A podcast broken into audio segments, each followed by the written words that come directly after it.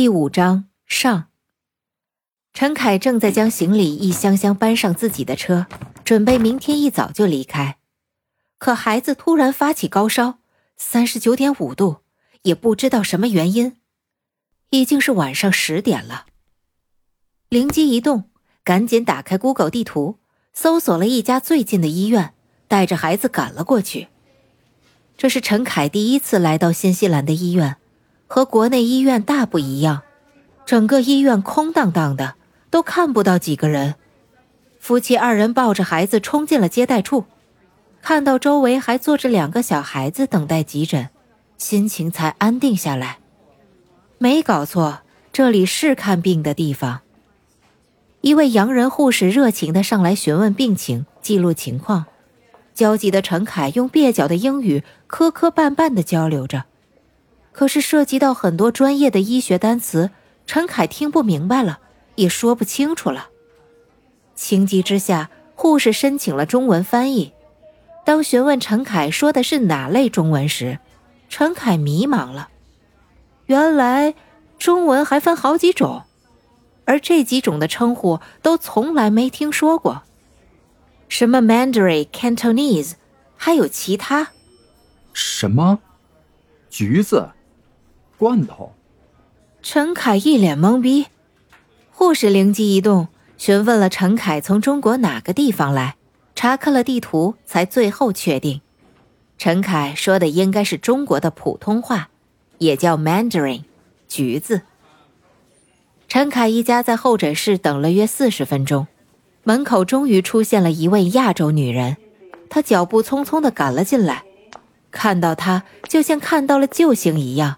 陈凯一口气把情况说了一整遍，可谁知他听完后一知半解，用蹩脚的中文回复道：“麻烦你慢慢说，别急。”陈凯彻底崩溃了，虽然是中文普通话翻译。但他是新西兰出生的华人，学的中文普通话专业，还必须一个字一个字慢慢说，慢慢解释，他才理解，然后再翻译给护士。不过至少可以交流了，只是速度很慢，效率不高。护士认真的记录完病情之后，转交给了医生，让陈凯一家稍等片刻。这前前后后已经一个半小时了。看来学好英语是多么的重要。又过了半个小时，医生才出现，详细的检查了陈凯孩子的病情，并且巴拉巴拉的说了一大堆。最后从翻译口里得知，大概的意思是，孩子发烧没有超过四十度，是不建议使用药物的。医生给了孩子一支棒冰，并告诉陈凯继续观察。如果继续升温，再送来医院，然后就让陈凯一家回去了。这让陈凯十分困惑，万分不满。这就是新西兰先进的医疗体系吗？换成在中国，孩子早就打了吊针，吃了退烧药。可在这里等了半天，医生只是随便看了一下，居然给了一支棒冰。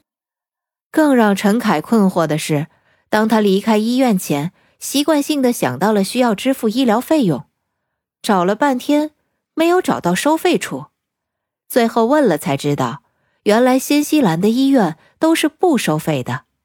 如果需要收费，所有费用账单都会邮寄到住址。说来也奇怪，陈凯的孩子吃了医生给的那支棒冰以后，回到家就退了烧，第二天就恢复了正常。也许是因为一些过敏导致的，奥克兰四季如春，到处都是花絮飘扬，或者是车库太冷，一时不适应。到底是什么情况，谁也不知道。但是不久后，陈凯收到了一张医院开来的发票，需要支付四百五十纽币。因为陈凯持有的是九个月的临时签证，不享有新西兰免费医疗的服务，所有费用都要自付。那一支棒冰，四百五十纽币。好在孩子没事儿，多付点钱又算得了什么呢？陈凯回想起看急诊的那天晚上，路上一辆车都没有，除了几个酒吧，所有店门都关闭了。换作是在中国，夜宵、大排档、各类娱乐活动热闹得很。据说奥克兰的晚上，除了酒吧和成人场所，别无去处。市中心一家昏暗的脱衣舞酒吧里，浓妆艳抹的王百合正在舞台上婀娜地扭动着半赤裸的身体。这就是她所打的黑工，一家脱衣舞酒吧的脱衣舞娘。她的舞姿风格优雅，韵味十足，颇有专业舞者的风范。后来知道，原来王百合、王冰冰两姐妹从四岁开始就学芭蕾，十三岁时还参加了各项舞蹈比赛，夺取了冠亚军。脱衣舞对于王百合来说，只不过是脱几件衣服。扭几下身体的事情罢了，毫无技术含量。在餐厅打工，每小时的最低工资是十五纽币，一晚上忙活下来，最多也就赚个一百纽币。而在脱衣舞酒吧，客人的小费就不少，多的时候一天有一千五百纽币，最少的时候也有五百纽币，平均一下，每天大约都有一千纽币的收入。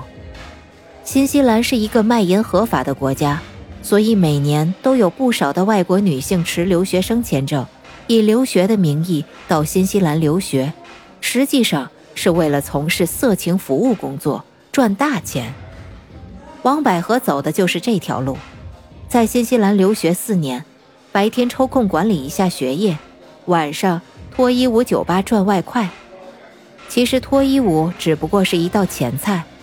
每当他下班后，都有不少富家子弟抢着包他过夜，这是非常可观的一笔收入。据说一晚上给一千纽币，有的阔少爷给过两千纽币。这些阔少爷多半都是国内高官富商的后代，在国内有钱有势，在国外游手好闲。他的姐妹们早就算过了一笔账。平均一天两千纽币，一个月就是六万纽币。一年减去生活费就是六十万。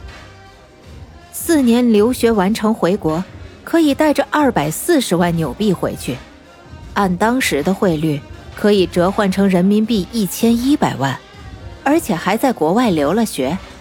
尽管可能拿不到学位，但又有谁知道呢？出国留学一趟。回国就有了一千多万，摇身一变，麻雀变凤凰，而且还是个海归。这么好的生意，有谁不想做呢？多多少少的少女争先恐后，挤破头皮出国留学，很多都是为了这个，而并非像王冰冰那样正儿八经的去读书、拿学位、找工作。无论是国内国外，有了钱就好办事儿。即使想在国外留下，也可以轻松的找个傻老外嫁了。即使是回了国，有了这笔钱和海归身份，也可以嫁入豪门。深夜两点，整个奥克兰一片寂静，只有市中心的酒吧热闹喧哗。刚刚下班卸了妆的王百合拎包走出酒吧，上了一辆跑车。最近包养他的甜心 Daddy 是一位新西兰籍华人富商，年龄比他大十岁。前段时间还送了他一辆车，因为没有驾照，所以只能把车停在学生公寓楼下吃灰。这几年来，王百合换了不少甜心 Daddy，也就是包养者，先装清纯少女，后演风骚荡妇。他早就厌倦了这种生活。无非都是为了赚钱罢了，逢场作戏而已。而这次这位华人富商老杨，似乎对他真的挺关心。老杨一手驾车，一手持烟，吐出一阵烟雾后，转头问道：“王百合，你快毕业了吧？我估计你是拿不到学位了，打算回国吗？还是？”想在新西兰留下呀？